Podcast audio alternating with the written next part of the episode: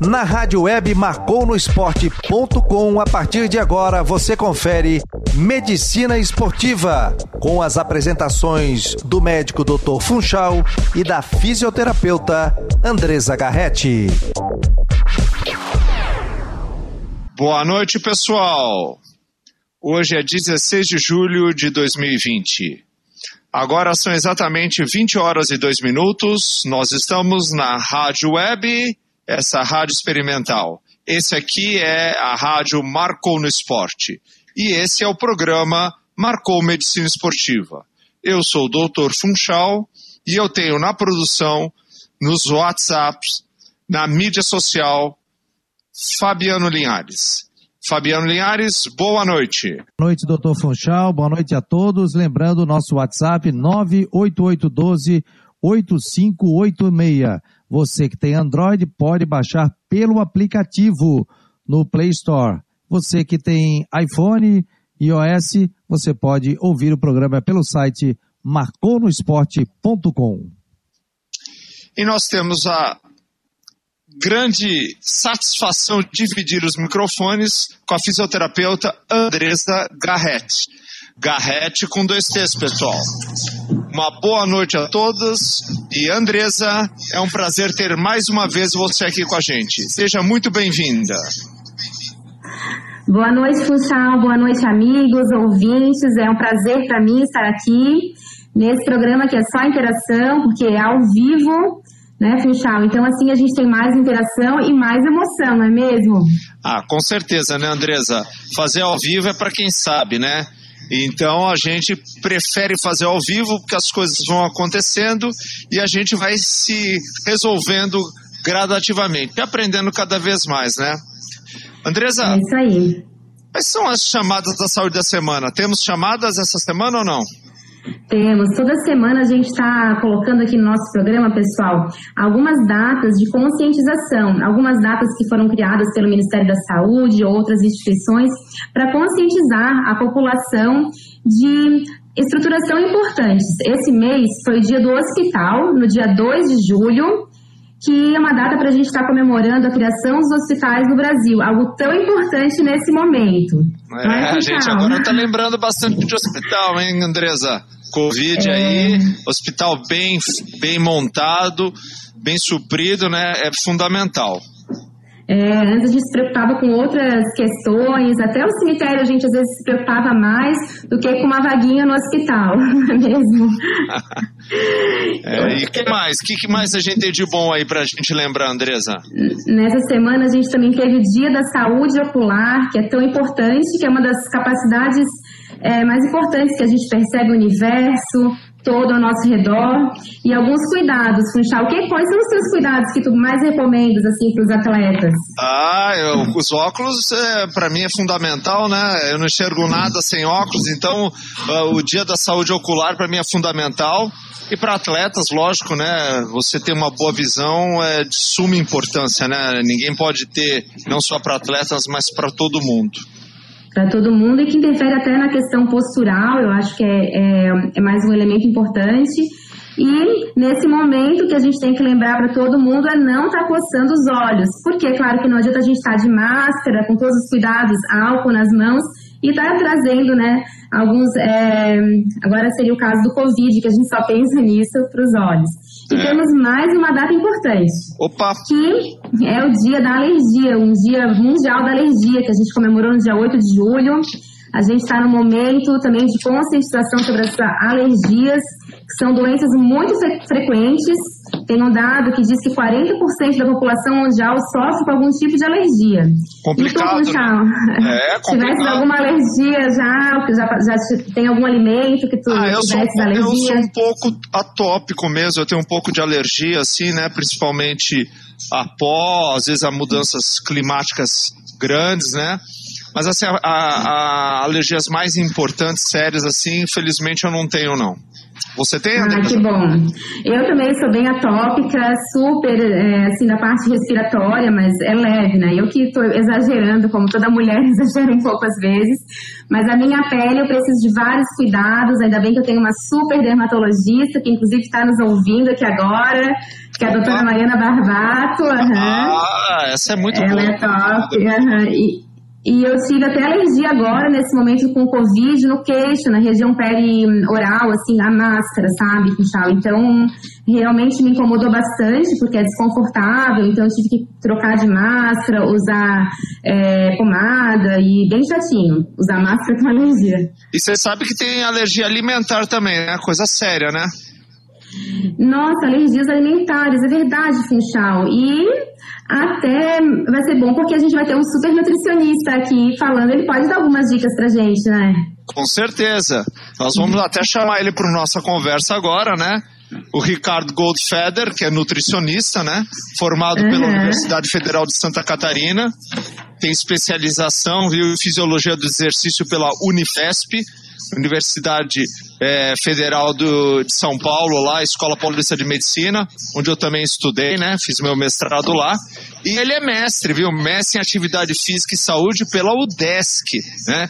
Então, ou seja, um currículo desse não deixa dúvidas que deve ser muito conhecedor do assunto. Então, Ricardo, seja muito bem-vindo. Boa noite, doutor Funchal. Boa noite, Andresa. Boa noite, ouvintes. Muito obrigado Boa pelo noite. convite. Ah, é, vai ser um prazer nosso, viu, o, Ricardo? Com certeza absoluta, vamos ter uma noite sensacional aí, você falando pra gente vários assuntos. Mas aqui eu quero te apresentar que o programa aqui, ele é um programa democrático, viu? Uhum. Mas a Andresa manda aqui, viu? Então ela, okay. the ladies first ever. Okay. Então ela que vai comandar inicialmente aí. É com você, Andresa. Boa noite, Ricardo, tudo bem? Seja muito bem-vindo no nosso programa que é um programa que a gente está fazendo. Começou na quarentena, mas já era um projeto que tínhamos antes. E é isso aí, de trazer informação de qualidade com convidados assim selecionados, como você. E já tenho a minha pergunta, mas como o programa é muito democrático, eu vou lembrar do nosso WhatsApp. Você sabia que a gente tem WhatsApp, Funchal? Lógico, Andressa. É o 48 988 12 8586. Você que esqueceu outro dia, hein, Andresa? Fala aí pra gente saber se você tá sabendo esse número. Então, pessoal, aqui o doutor Ricardo vai estar com a gente e tem vários profissionais de saúde que estão vindo. Então, eu até sugiro que você coloque o telefone do Marcou na sua agenda telefônica.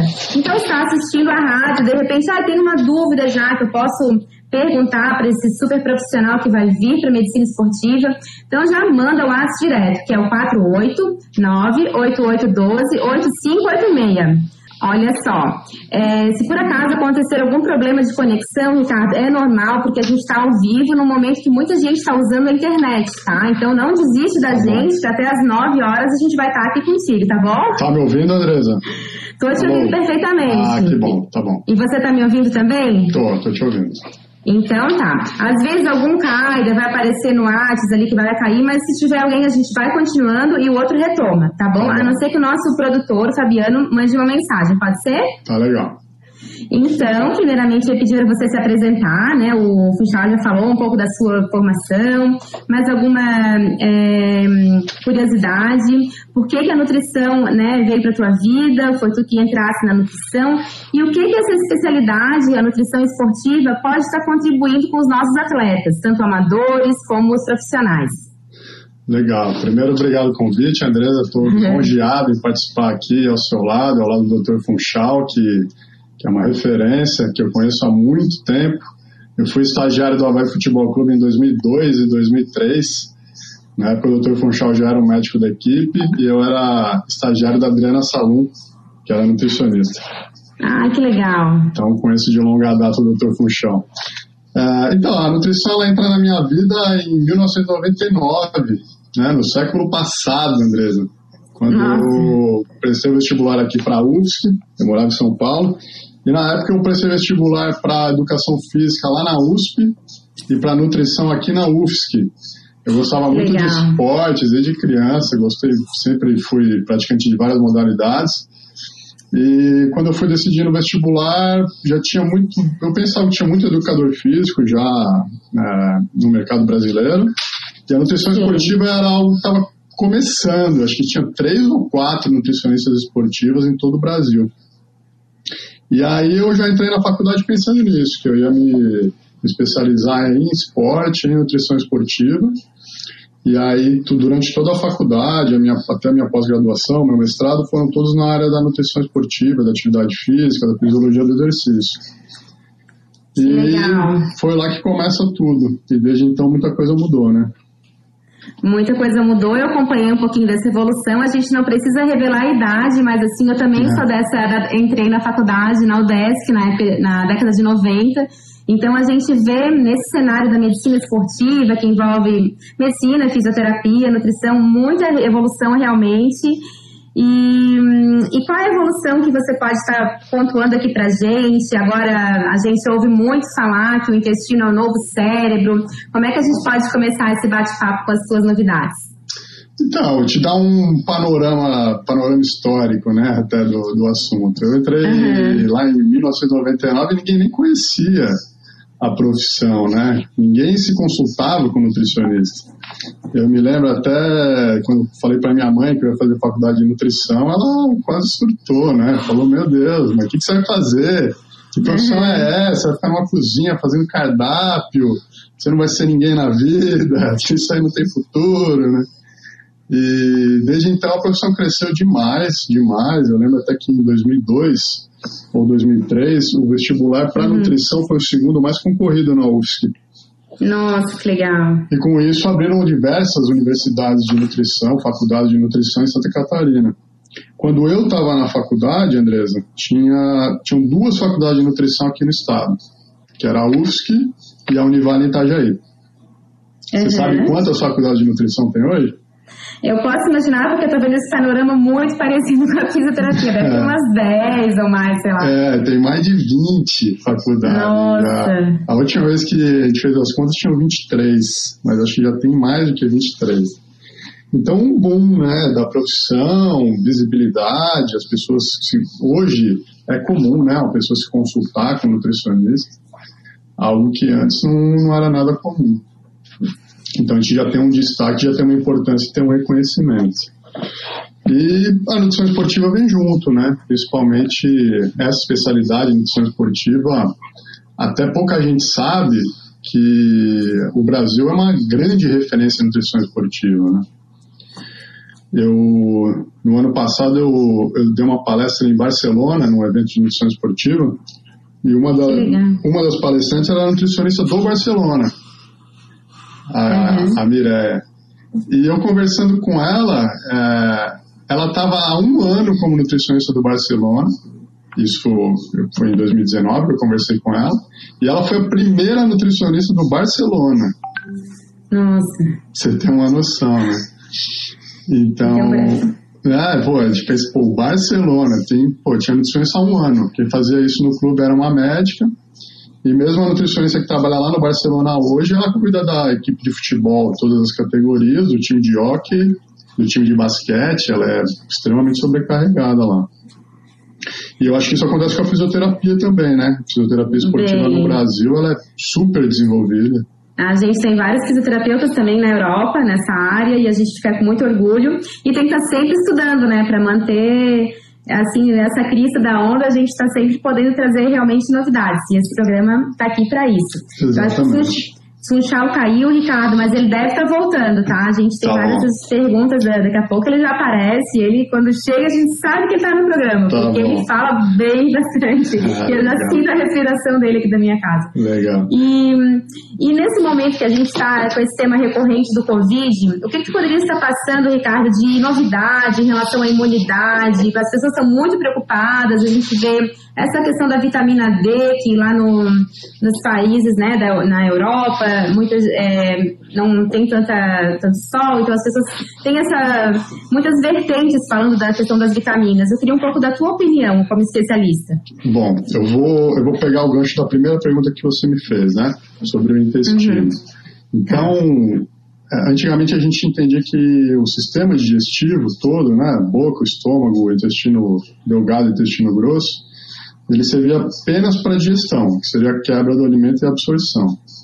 E de alguns anos para cá a gente entende que o sistema digestivo, e principalmente o intestino, é também um órgão imunológico, porque a gente pode imaginar que a gente tem 9 metros de intestino dentro do nosso corpo, né, todo enrolado dentro uhum. da cavidade abdominal, e em volta do tubo digestivo todo a gente tem diversas células de defesa, diversas células imunológicas.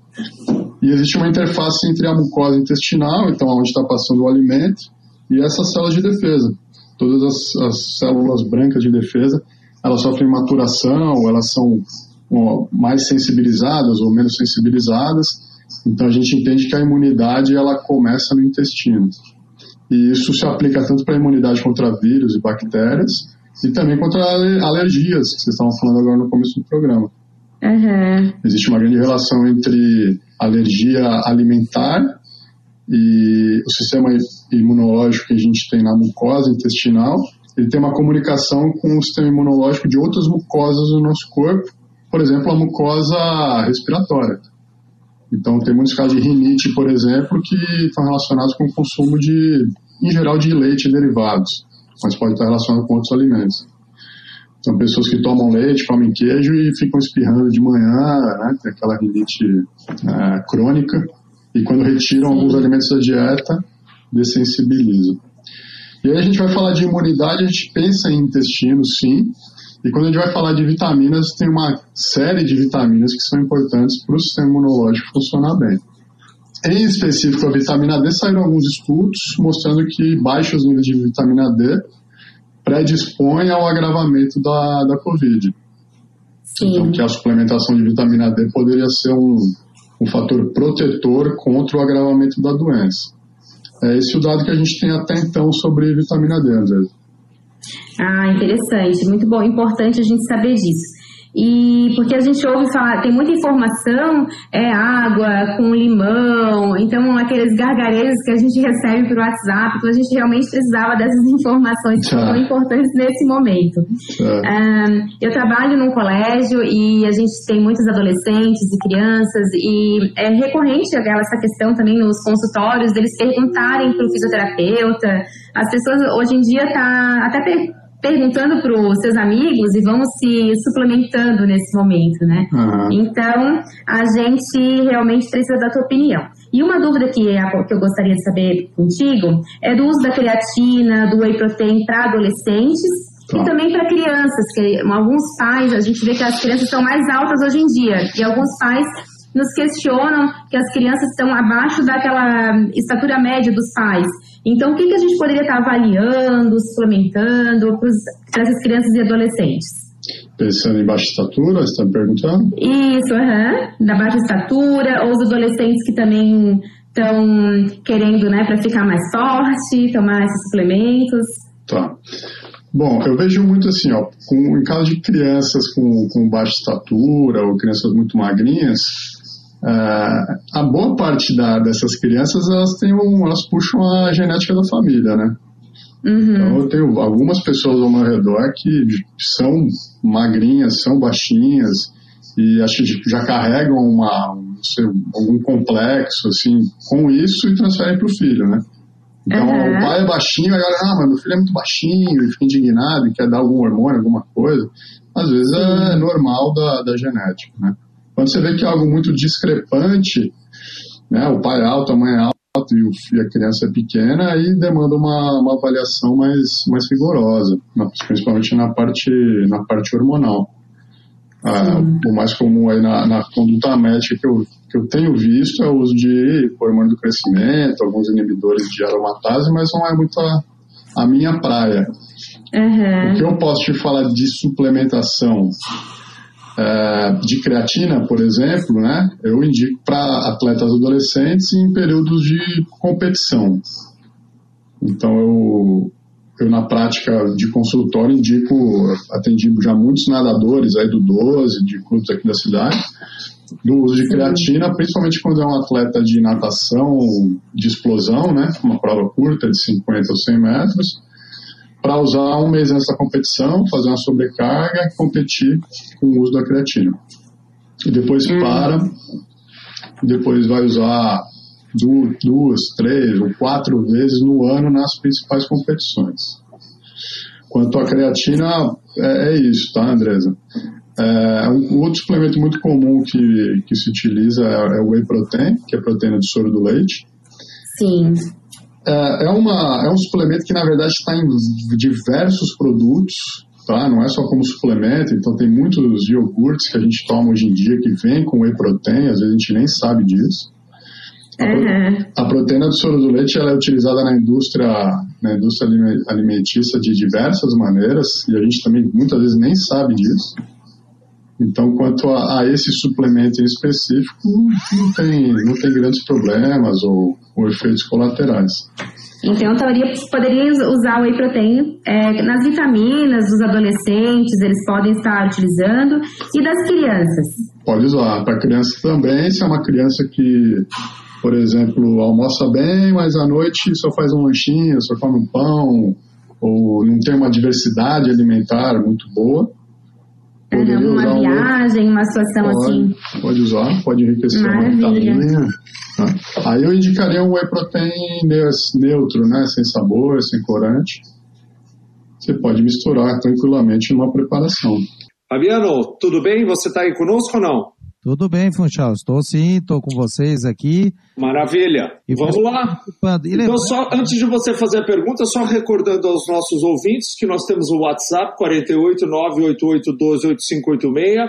Nós estamos em todas as mídias sociais, Facebook, nós estamos no Instagram, nós estamos em todos os Twitter. Nós temos o site próprio, que é o marconosport.com. É só acessar, nós temos várias colunas mas fale aí, Fabiano, o que, que tem aí para a gente conversar? É, daqui a pouco tem uma pergunta para o doutor Ricardo e também é, falando sobre as questões, né? O Ricardo já está aqui conosco, já está de volta, está entrando aqui, doutor Oi. Ricardo. E... Legal, Ricardo. Tá. Fala, é Puxão. Ricardo, programa ao vivo é isso, cheio Quem de emoções. Sabe faz ao vivo. É isso aí. Quem, Quem pergunta aqui, Funchal, viu? Está dizendo aqui, boa noite, meu nome é Mauro. Antes de mais nada, parabenizo você pelo programa. Não vou falar quanto tempo eu conheço o Dr. Funchal para não entregar, entregar, entregar a idade dele e nem a minha. Minha pergunta é relativa à dieta intermitente. Tenho dois amigos que são adeptos a essa dieta, que costumam praticar exercício sem se alimentar. Qual o impacto disso para o organismo? É a pergunta.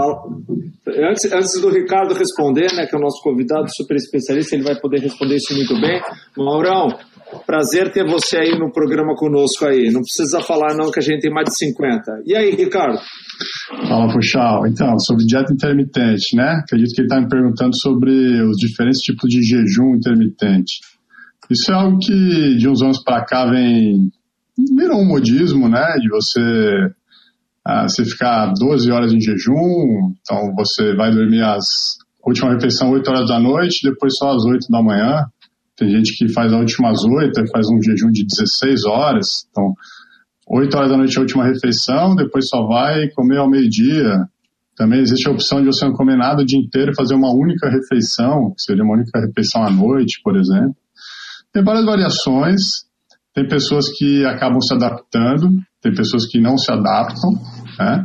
Acredito que tem muito mais um fator psicológico nisso, de pessoa entender que aquilo encaixa na rotina e se sentir motivada a fazer aquilo. E aí entra nessa parte de fazer atividade física em jejum. Atividade Você acha física. Que faz bem ou não isso aí, pô? Como? Você acha que faz bem ou não o indivíduo fazer isso daí? Qual que é a tua opinião aí? Então, Funchal, a gente tinha um, a gente tinha um dogma na nutrição esportiva que era de nunca fazer atividade em jejum. Então, se você for pegar lá o, os livros mais antigos, diziam para você não fazer atividade física em jejum, e quando você está em jejum, você cataboliza mais, você poderia perder massa muscular. Um outro problema, entre aspas, de fazer isso, é que quando você faz uma atividade física em jejum, né, com pouco carboidrato ou nenhum carboidrato, você também tem uma queda no sistema imunológico. Então é algo que assim, para esse momento que a gente está vivendo, né, de Covid, de pandemia, é algo que eu não indico, pelo certo. risco do sistema imunológico sofrer uma depressão, né, ter uma imunodepressão e te predispõe expor a ter alguma ser, doença. Não seria só no Covid, né? Porque a diminuição do nosso sistema imunológico é em todos os momentos, né? Então, ela acontece sim, Funchal, mas a gente vem observando aí diversas pessoas, inclusive triatleta de Ironman, fazendo provas sem carboidrato e fazendo dietas de baixíssimo carboidrato e que acabam se adaptando, acabam se adaptando, tá, Funchal? Pelo menos a gente não tem estudos aí a longo prazo se tem um grande impacto na saúde. A gente imagina que pode predispor a lesão, que pode predispor ao, a alguma desmineralização óssea, predispor o atleta a uma fratura por estresse. A gente imagina várias coisas sim, né? Mas o ser humano é muito adaptável, viu? Tem coisas que, que fogem um pouco dos livros e da literatura científica e tem atletas que se adaptam a, a, uma dieta de baixo carboidrato e um alto nível de treino. O que a maioria dos estudos indica é que há uma queda de rendimento, né? É, com certeza, eu acho que o ser humano ele é realmente muito adaptável, né? E sem dúvida nenhuma é, é possível, eu acho que o indivíduo até treinar nesse tipo de sistema, né? Uh, se ele se, como você mesmo começou falando, se ele se sentir bem, né? Uhum mas eu acho que, de certa forma, como uma orientação para as pessoas, não, por exemplo, os atletas, mas as pessoas como treinam, talvez acho que não é a melhor, melhor opção, né? É, via de regra, para até para te anunciar na rádio que as pessoas deveriam fazer isso, acho que não, de maneira geral. Mas acho que se acompanhadas, é, tem, tem pessoas que realmente se adaptam e gostam. Né? E que, por exemplo, consumir um carboidrato durante uma prova e o carboidrato fermenta, estufa, a pessoa Ufa, passa, né? mal. passa mal. Então, tendo um acompanhamento de um profissional capacitado, aí vale a pena colocar em prática e testar e, e observar os resultados. Com certeza. Esse é Ricardo Goldfeder, nutricionista, especialista em, em, nutrição esportiva. E nós estamos agora juntos de novo, né, Andresa? Cair essa Graças a Deus. É, é, intensidade, é intensidade emocional do programa, do programa ao vivo.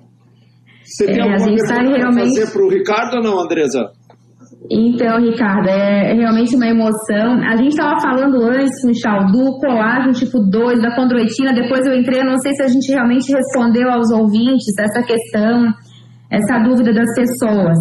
Sobre o colágeno tipo 2? É, do, é da condroitina, ah, é, glucosamina. Verdade, verdade, eu acho até é, que...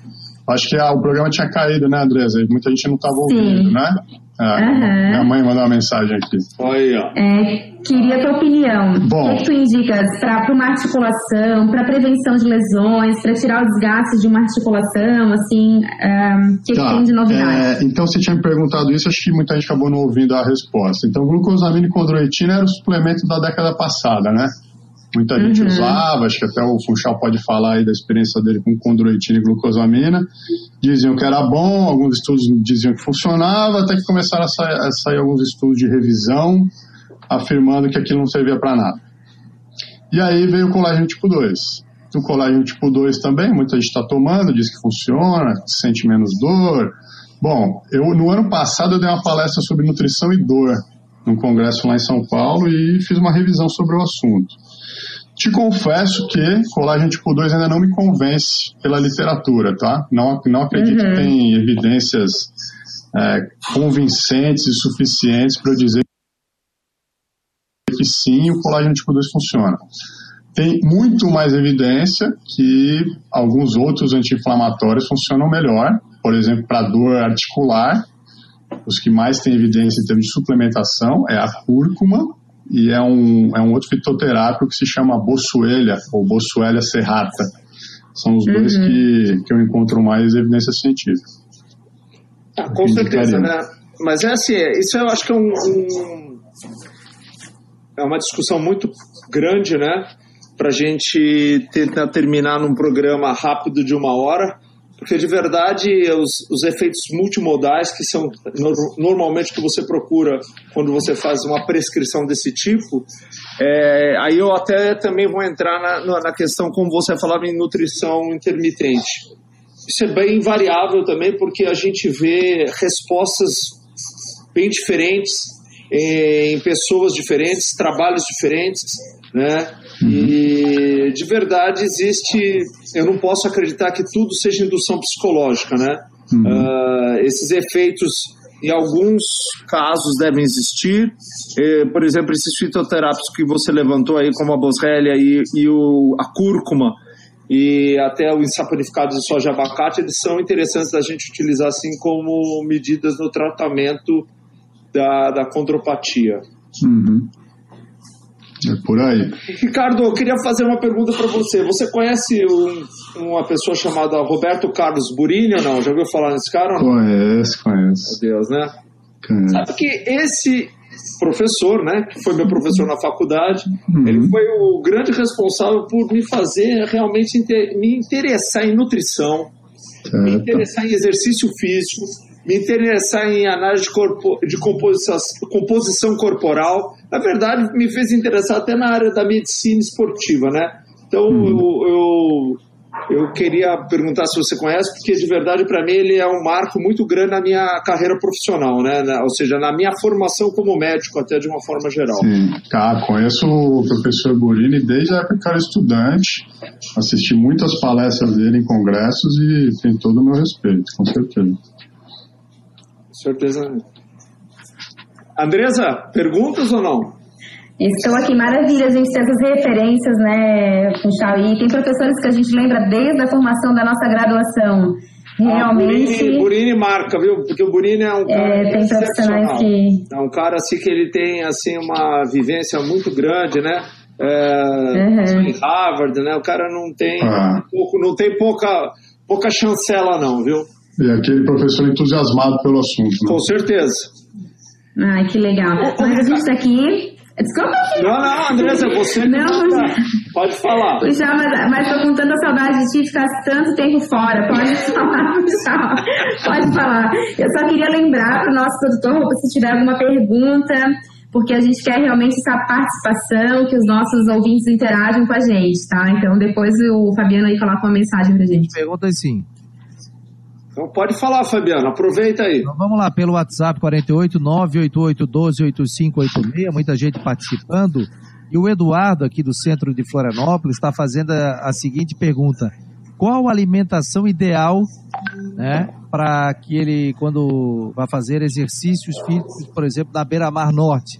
Ele está fazendo essa pergunta, o Eduardo do Centro. O que, que ele deve ingerir de alimentos, né, tanto na caminhada como também na corrida, corrida leve, né, no caso? Bom, é, eu teria que devolver com uma série de perguntas, tá? É Eduardo, né, Fabiano, que mandou a pergunta. Eu teria que perguntar é, por quanto tempo que ele corre, ou a intensidade que ele corre, ou se ele caminha, durante quanto tempo, qual que é o horário, se ele toma café da manhã antes ou não, para chegar no, no ideal, né?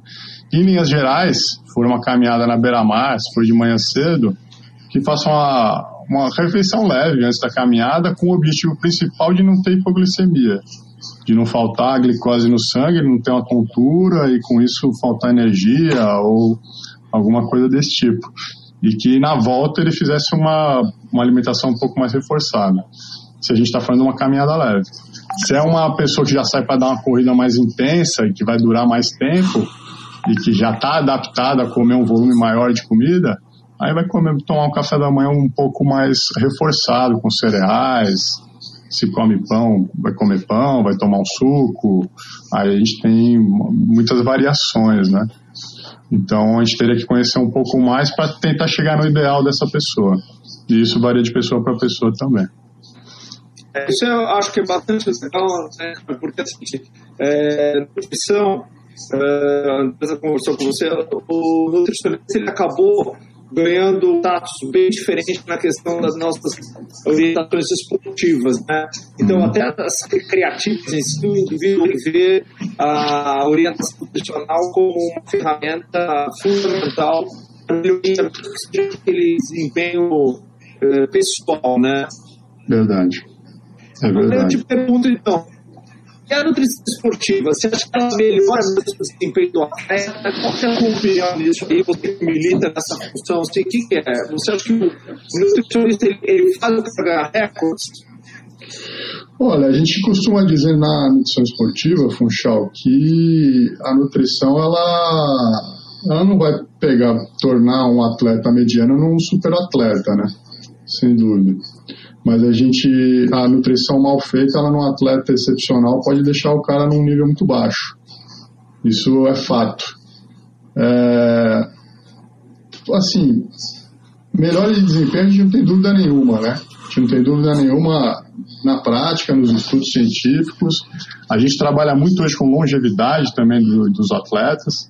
E o que a gente vem observando no esporte de maneira geral é melhora de performance e melhora de longevidade também, né? Você tem no Havaí o Betão, por exemplo. O Betão tá com quantos anos, Funchão? Vai fazer 35, né? 35, né? É um atleta que é, é patrocinado da Vitafor, da empresa de, de suplementos, é suplementado, tem orientação do Guilherme, que é o nutricionista da equipe. E o Betão tá com 35 anos, com pouquíssimas lesões, né? Não, com certeza.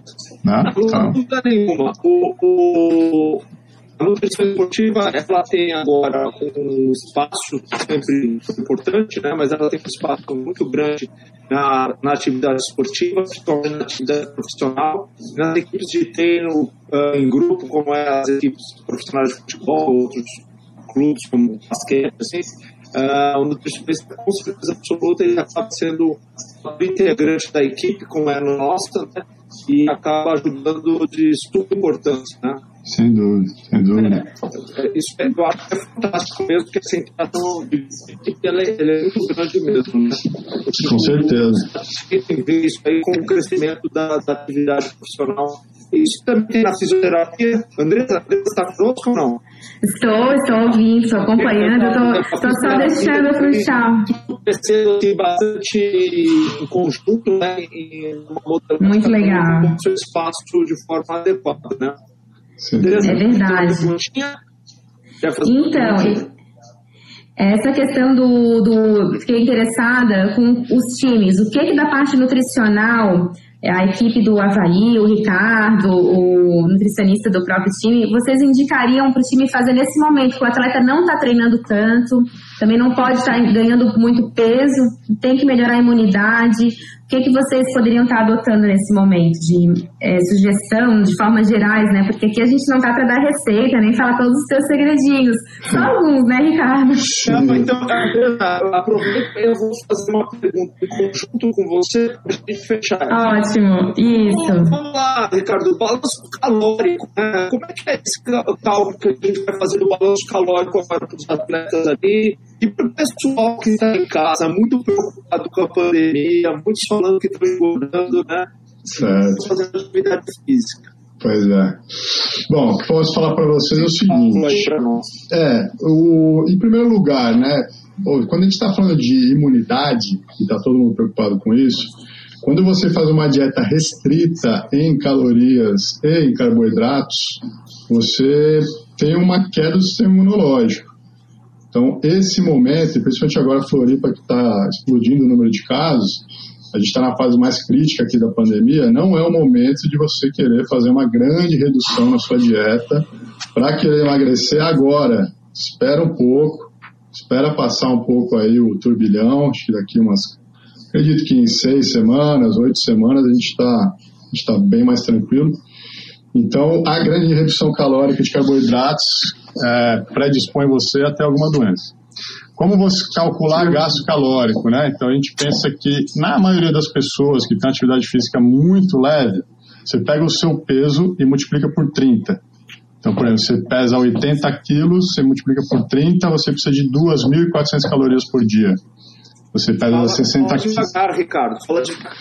Correndo para pegar para lá. calculadora, né? É. Bom, pega o seu peso, se você não estiver muito acima do peso, você pode pegar o seu peso que você tem hoje. Se você estiver muito acima do peso, calcula mais ou menos o seu peso ideal, multiplica por 30, vai ser a sua necessidade calórica se você não faz atividade física ou se você faz atividade física extremamente leve.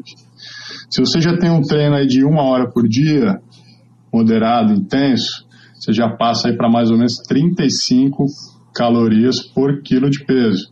Então pega o seu peso, multiplica por 35. 30 a 35 vai ser a necessidade calórica da maioria das pessoas.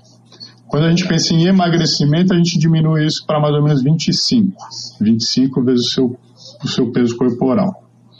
Quando a gente fala de atletas, e aí vai depender do, do da intensidade do treino, a gente vai passar para 40 vezes o peso corporal, 45 já é uma alta, alto gasto calórico, 50 calorias por quilo de peso para a galera do Ironman que está numa fase puxada de treinamento. Acho que ninguém está agora, né? Porque a competição está suspensa.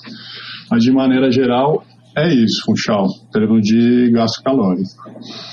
É, pensando também em imunidade, né, Andresa? Aí a gente entra com uma suplementação para imunidade. O que eu mais gosto é glutamina.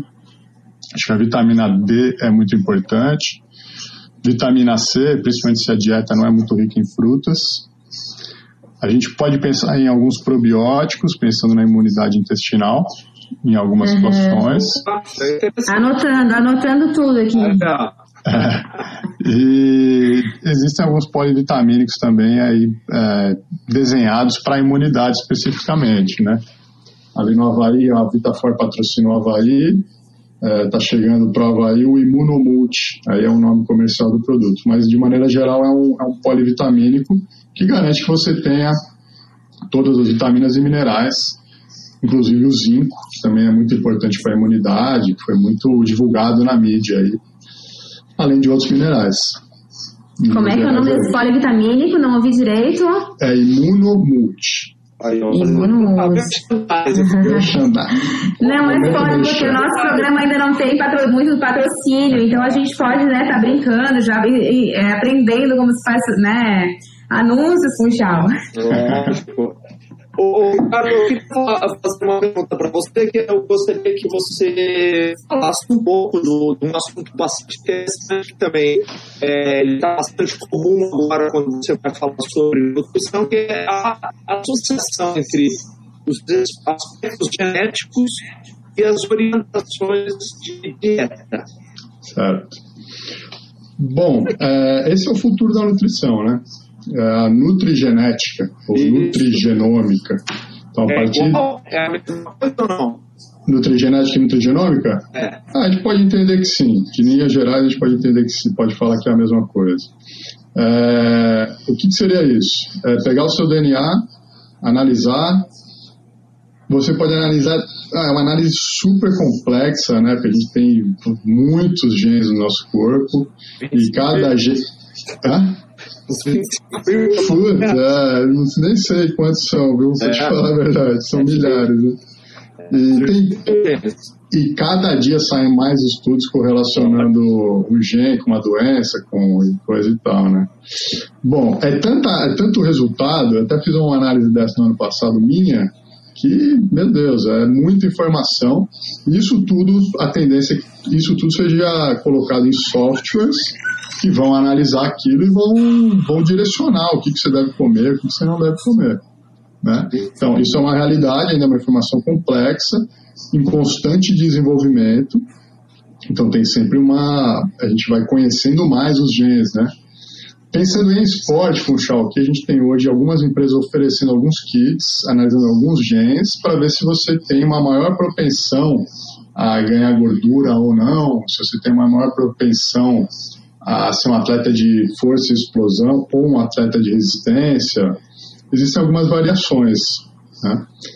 É, ainda, ainda muita coisa que é uma análise um pouco superficial, num preço alto. É o que eu então, vejo no, mercado. Por isso a de, de a nutrigenética, né? Na verdade, é você que, como os nossos humanos, né, somos todos mas você tem efeitos sobre substâncias que você faz alimentares que não tem efeitos, é, efeitos em cada um, né? Sem dúvida. E a nutrigenômica, né? Assim, o que você pode comer e o que poder fazer uma expressão do gênero que você tem realmente adormecido, né? Perfeito. Então, é, exatamente. Então a gente vai. Pratinha que a gente vai ter ali os, os nossos WhatsApps que o, o nosso produtor está chamando para você continuar. Tá bom.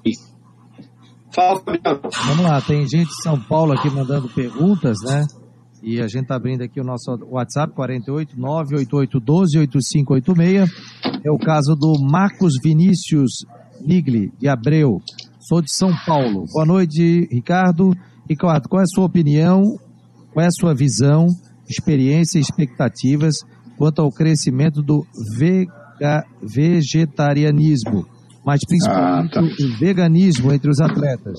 Quais efeitos nos treinos e rendimentos e quais preocupações ou precauções e melhorias dentro é, do mercado de suplementos podem beneficiar esse público? Todos aqui em casa mandam um grande abraço. Ah, mandar um abraço pro Marquinhos, ele é filho do meu padrinho lá em São Paulo, ah, estudante de medicina. Bom, veganismo só cresce, né? É um movimento fortíssimo aí nos últimos anos. Ah, não vou entrar na parte política filosófica do, do veganismo, mas pensando em termos de nutrição, a gente sabe que sim, os veganos podem apresentar algumas carências com o passar do tempo, principalmente de vitamina B12, ferro zinco e vitamina D, tá? São os principais nutrientes e isso a gente vai acompanhando através de exames de sangue, né? A gente faz um hemograma, então tem uma tendência a maiorar a anemia nesses, nessas pessoas. É, zinco também tem que ser avaliado e, como eu falei, vitamina D também é importante nesse contexto. É, pela baixa ingestão também de colesterol na dieta, os níveis de testosterona tendem a ser menores e os níveis de creatina também são menores em veganos. E por isso, quando a gente suplementa creatina em veganos, é, o resultado é melhor até do que em não veganos. Hum. Então, existe. É, que eles não consomem, tem a síntese endógena de creatina, mas o consumo alimentar direto é muito baixo, né? É zero, na verdade. Que a creatina é origem animal. Tem mais uma pergunta? Ótima pergunta. Tem mais uma pergunta só para fechar aqui o WhatsApp. Durante o treino de corrida, por exemplo, para meia maratona, é, de quantos em quantos quilômetros vale a pena fazer a reposição com gel de aminoácido? Se tem uma regra, mais ou menos, tá? Não deixou o nome aqui, mas eu vejo. Tá, legal. A pergunta é boa. A pergunta, a pergunta é boa e é uma pergunta muito comum, é uma dúvida muito comum dos atletas de maratona e triatlo. É, eu prefiro pensar em tempo, tá? Não em quilometragem, porque a quilometragem vai variar, né? Se tá bem, você é faz lógico, né? mais rápido ou mais devagar. Não, né? Porque a queima é. é, é né? É, porque tem muito atleta que fala assim, ah, no quilômetro 5 eu vou tomar um gel, depois no quilômetro 10 eu vou tomar outro gel, mas eu não sei quanto tempo você vai levar entre um e outro. Uhum. Então, a gente orienta em linhas gerais, assim, a cada 15 a 20 minutos, você vai ou tomar água ou você vai tomar uma água com carboidrato. Então, assim, deu 15 minutos, isso a partir de uma hora de treino, tá? Então, passou 15 minutos, você toma uma, por exemplo, um Gatorade, que é o mais famoso aí, uma água com carboidrato. Aí passou mais 15 minutos, você toma água. Passou 15 minutos, você toma água com gel. E aí mais 15 minutos, você toma uma, alguma coisa com carboidrato, entendeu? Então, a recomendação de carboidrato por hora é de 30 a 60 gramas de carboidrato por hora de atividade física. E isso pode ser dividido a cada 20 minutos, mais ou menos por aí. eu quero aproveitar essa pergunta para a outra. É o seguinte, uma coisa super importante também, nutricionista, é a alimentação da hidratação, né? Sem dúvida. Super importante, né? Não é só alimento, né? Sem dúvida. Você fez agora um, um, um resumo rápido, mas lembrar que a hidratação é fundamental e não é só água, né? Sem dúvida, sem dúvida. Então, a, a, reposição de água e num ambiente mais quente, numa atividade mais prolongada, de sais minerais.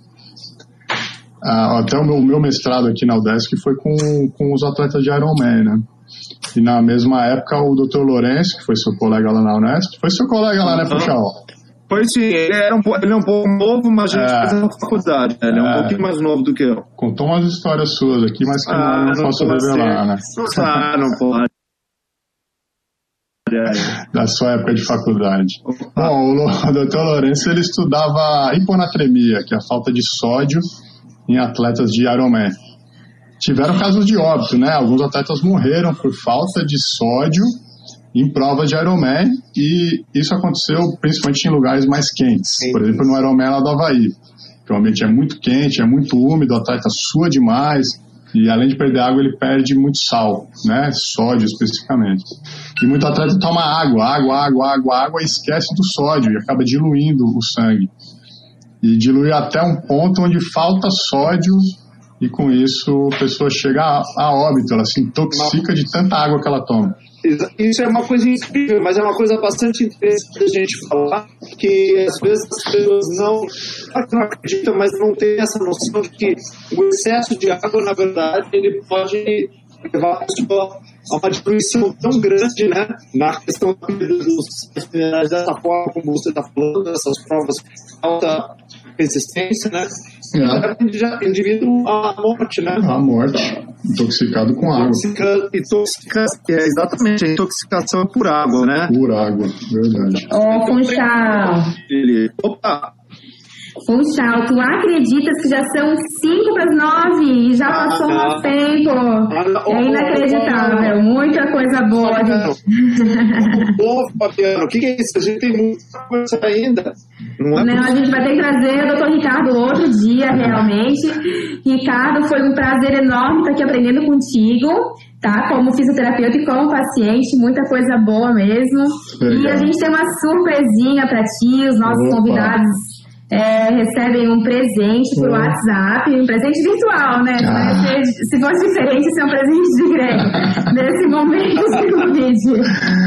É. Ó, dá uma olhadinha aí. Na verdade, é uma arte que tu pode estar usando, é tipo uma caricatura, a gente chama de retrato animado, de um artista muito querido, que é o Luiz Felipe Luiz Felipe Funchal. Oh. Pessoal que está interessado pode encontrar ele na, no Instagram, Luiz oh. Felipe Underline Funchal, ou no meu do Funchal, a gente está sempre também colocando alguma novidade.